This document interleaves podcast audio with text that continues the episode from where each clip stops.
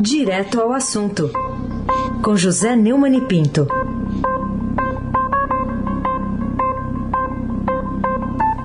Oi, Neumani, bom dia. Bom dia, Raíssa Abac, Carolina Ercolim. Dia. Almirante Nelson, Bárbara Guerra, Afrânio Vanderlei, Clã Bonfim, Manuel Alice Isadora. Bom dia, melhor ouvinte, ouvinte da Rádio Eldorado 107,3 FM. Raíssen Abac, o craque, o tríplice coroado. Vamos lá, Neumann, começar a falar do caso aí do ministro Ricardo Salles. O ministro do Supremo Alexandre de Moraes rejeitou um recurso da Procuradoria-Geral da República para que ele mesmo, né, Moraes, saísse do caso. Mais que isso, abriu o sigilo da, da investigação da Polícia Federal. O que, que você diz sobre isso? É, o, o vice-procurador-geral da República, Humberto Jacques de Medeiros, entrou como um agravo regimental no Supremo Tribunal Federal para tentar reverter a recusa do ministro Alexandre de Moraes em abdicar da relatoria da ação que gerou busca e apreensão contra o ministro do Meio Ambiente, Mal Ambiente, Ricardo Salles, e é a primeira denúncia de corrupção grave, no primeiro escalão do governo Bolsonaro, que vive dizendo que não tem corrupção. Né? No agravo, o procurador apresentou duas opções: né? levar a questão ao presidente do Supremo ou diretamente ao plenário do tribunal.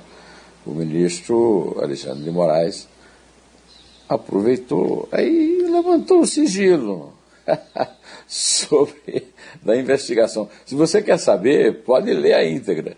Está no Estadão, é só procurar aqui no. no, no, Está no blog do Fausto. Perfil, no, blog, do Fausto Macedo.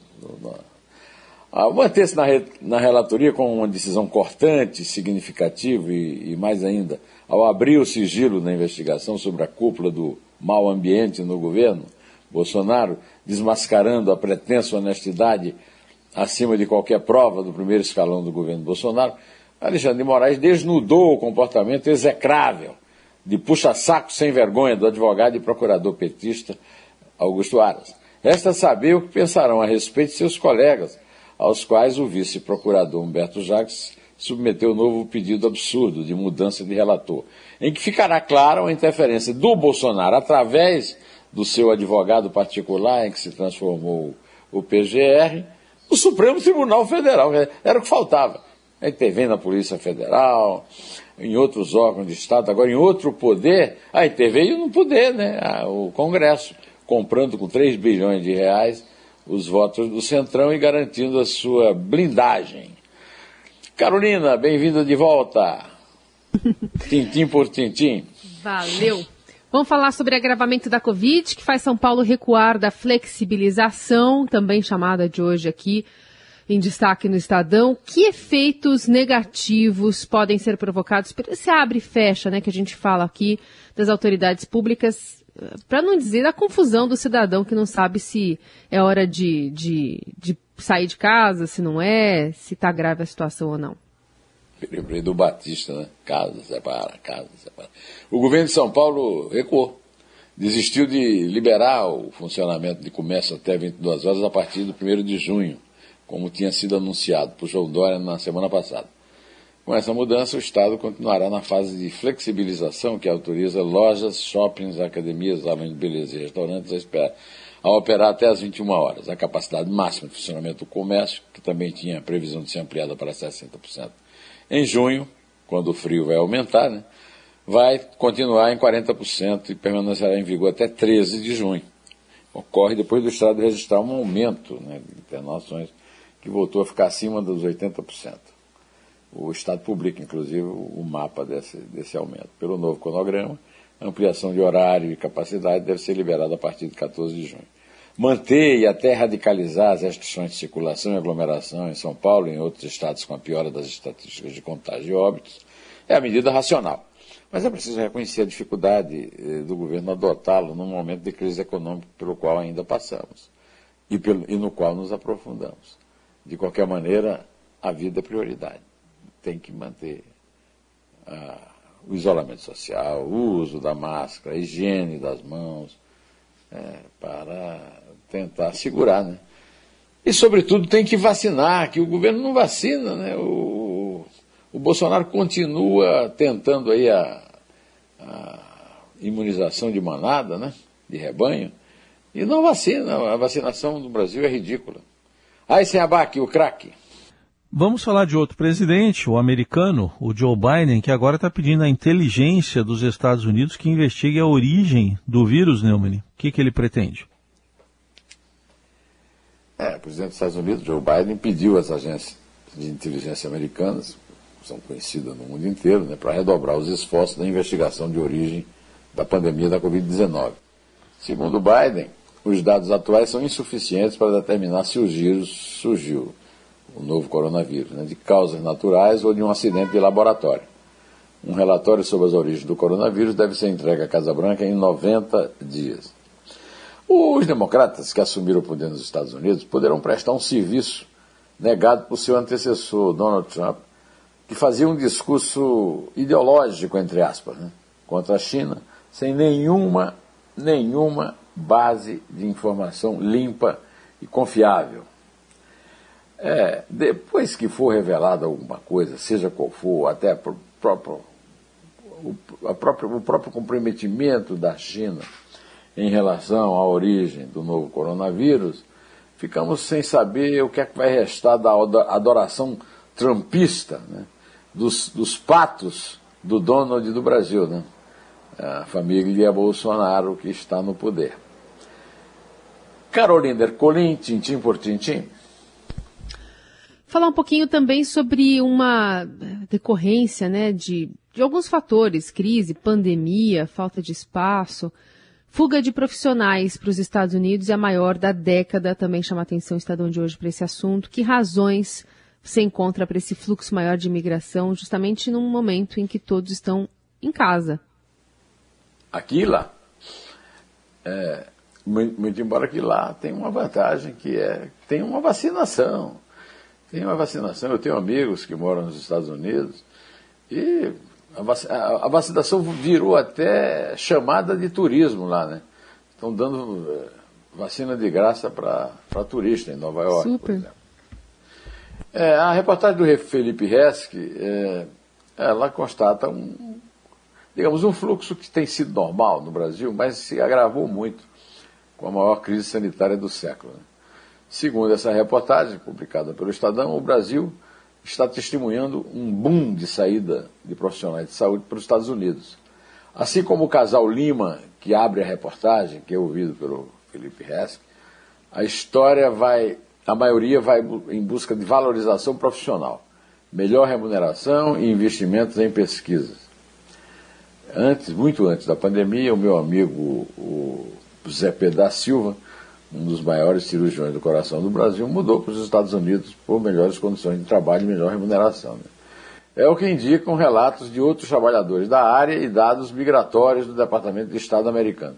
Segundo o relatório fiscal de 2020, os Estados Unidos registraram alta de 36% nos vistos de permanência concedidos a brasileiros numa categoria específica, o EB2, os chamados profissionais excepcionais, ou seja, os cérebros de que precisamos aqui no Brasil. Os especialistas explicam que esse é o tipo mais comum requisitado por médicos, enfermeiros ou fisioterapeutas. Mas a categoria também inclui outras áreas deficitárias nos Estados Unidos, como aviação, engenharia. Em números absolutos, 1.899 profissionais excepcionais, ou seja, cérebros, deixaram o país de forma definitiva no ano passado, maior índice em pelo menos uma década, em 10 anos. A estatística inclui tanto os novos vistos concedidos quanto ajustes de status, ou seja, casos de pessoas que entraram no país com autorização de outra natureza. Esse aumento contrasta com a queda de 48%, praticamente um corte pela metade nas emissões de visto em geral pelo governo americano em 2020. Por causa da pandemia, os Estados Unidos suspenderam algumas atividades dos consulados, interrompeu parte do processo, mas não nega. Né? É, Carolina Ercolim, Carolina Ercolim, você já sabe. Ah, é você? Acho que sou eu, é, é você. É verdade, é você, é, é você. Você sabe é que lá desculpa, em. Não, não tem problema. Sabe que lá em Nova Jersey tem até uma promoção. Foi a saudade da Carolina. tem até uma promoção em Nova Jersey, não sei se está valendo ainda, que é tome a vacina e ganhe uma cerveja. O pessoal está chamando, tá chamando já de. dá para tomar uma Pfizer antes, né? É. é. Isso aí é, confirma, inclusive, o atrativo do. do esse, eu não tenho nenhuma admiração por esse papo. Acho esse papo um babaca. Mas a piada, apesar de ser uma piada absolutamente preconceituosa e, e sobretudo, é, é uma piada, digamos, que não se sustenta em fatos, mas em impressões, né? Uhum. É, como é que é? é, é tropo, tropo cachaça. Não, não, niente é, pregueira. Niente pregueira. Muita cachaça e nenhuma oração, como dizem os meus netos que moram em Milão e que não bebem cachaça. Tá bom. Então continua, Raíssa. Vamos falar ainda do noticiário político, de, de uma viagem para a Amazônia que vai ser um teste para generais. Que teste vai ser esse, Neumann? Olha, a Eliane Cantanhede está dizendo que o ministro da Defesa, Walter Braga Neto, e o comandante do Exército, Paulo Sérgio Nogueira de Oliveira, vão passar por um novo teste ao participar nesta quinta, né, hoje, da inauguração de uma ponte na Amazônia com o presidente Bolsonaro, que transforma todos os seus eventos em atos políticos. Paulo Sérgio é o general de quatro estrelas da Ativa, é o comandante do Exército. O evento do presidente será no mesmo dia em que se completa o prazo de 72 horas para que o também general da Ativa, só que de divisão, né, o Eduardo Pazuello, é, ex-ministro da Saúde, apresente sua defesa pela participação num trio elétrico no Rio Domingo, durante uma manifestação de claro cunho político ao lado de Bolsonaro e cometendo três crimes. Político, é, eleitoral, né, eleitoral, com um comício que não está ainda autorizado pela Justiça, sanitário, sem máscara, com aglomeração, e um, um contra a disciplina. Né? O... Ontem eu publiquei um artigo sobre a mentira como uma, uma grande prática no Exército. Ele então fez essa, cometeu essa. A crise militar é exatamente o que o Bolsonaro pretende como uma estação na sua via crucis, rumo à cena final de um autogolpe, se por acaso, que não será um acaso, é, digamos, muito previsível, mas também não será muito imprevisível, de perder a eleição em 2022. Agora sim, agora você deixa a Carolina perguntar, não deixa? Sempre. Vamos falar sobre é, o título da chamada aqui do editorial do, do Portal do Estadão para a coluna de William Vac, que é Bolsonaro consegue proferir quase diariamente algo que ofende a razão. Quais são as consequências dessa prática diária do irracionalismo da administração de um país? Olha, vamos convir que foi uma boa síntese é, do que realmente acontece no Brasil, né? O artigo do William está assim, um artigo bastante sofisticado, altíssimo nível, de um, de um cara formado na Alemanha, com grande experiência jornalística. Cita dois é, especialistas, e, né? É, e ele disse que o artigo chama Natureza Humana de Bolsonaro. A razão, segundo um clássico conservador, não é da natureza humana a sua parte mais importante, lembra o, o William na linha fina do artigo. Segundo William, o presidente Jair Bolsonaro tem conseguido manter a média de proferir quase diariamente algo que ofenda o bom senso ou a razão, no que se refere ao respeito às leis e às instituições, ao decoro do cargo, à veracidade objetiva dos fatos e à civilidade do trato dos adversários políticos, ou tudo junto, tudo junto. Ele prefere, sobretudo, tudo junto. Aqui, aqui em São Paulo tem uma gíria interessante, né? X tudo, né? É, tudo junto. Fora entre os seus apoiadores, é, tem conseguido gerar um cansaço geral e o estamos pagando para ver dos ministros do Supremo e dos comandantes militares. Parece ter sido escrita para falar de Jair Bolsonaro, conclui William, a epígrafe que Morgenthau escolheu para seu primeiro livro, Scientific Man versus Power Politics, Politics, retirada de um comentário do pensador conservador Edmund Burke, que nenhum desses direitistas radicais do Brasil sabe quem é. é segundo Burke, que é um dos autores favoritos de vários conservadores de verdade, como Felipe Moura Brasil, Nando Moura, etc., a política tem de ser entendida não pela racionalidade do ser humano, mas pela natureza humana, da qual a razão é apenas uma parte. E de jeito nenhum a mais importante. Havemos de convir que essa frase cabe realmente como uma luva para o Bolsonaro. Agora, administrar sem racionalismo é simplesmente o que é que se dizia em Mogi? Eu diria lá em Campina Grande, the end of the decade. Né? Tá Já estamos falando tanto dos Estados Unidos. Né? Administrar sem racionalismo é simplesmente o fim da decade. The end of the decade. Então, desejando já por tudo isso que nós noticiamos aqui, inclusive a piada sem graça do Papa, é, aliás, é um papinho muito, muito michuruca, é, fé, força e foco nesta quinta e sempre. Pode contar, Carolina, que nós temos que ir. Vamos, vamos contar então. É, três... Vamos contar e não beber. Podia ser. O, o, que eu tava. Eu ia falar que o, o, a gente podia também falar que é la fine della puntura, que em italiano é o fim da picada também. O fim da picada. Opa. É isso aí. É isso aí. Olha, olha que show de italiano que ela está dando num avô de italianos. É três.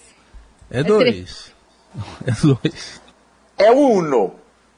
Ad Dio Vivemos em constante transformação e para ajudar as empresas a estarem conectadas com pessoas, nós criamos o Estadão Blue Studio, uma nova operação dedicada para criar soluções publicitárias inovadoras e orientadas à performance. O Estadão Blue Studio entrega projetos customizados, branded content, publicações e uma série de eventos consagrados pelo mercado. Não importa o tamanho do seu desafio, para nós sempre existe uma boa solução. Estadão Blue Studio, conteúdo de alta performance.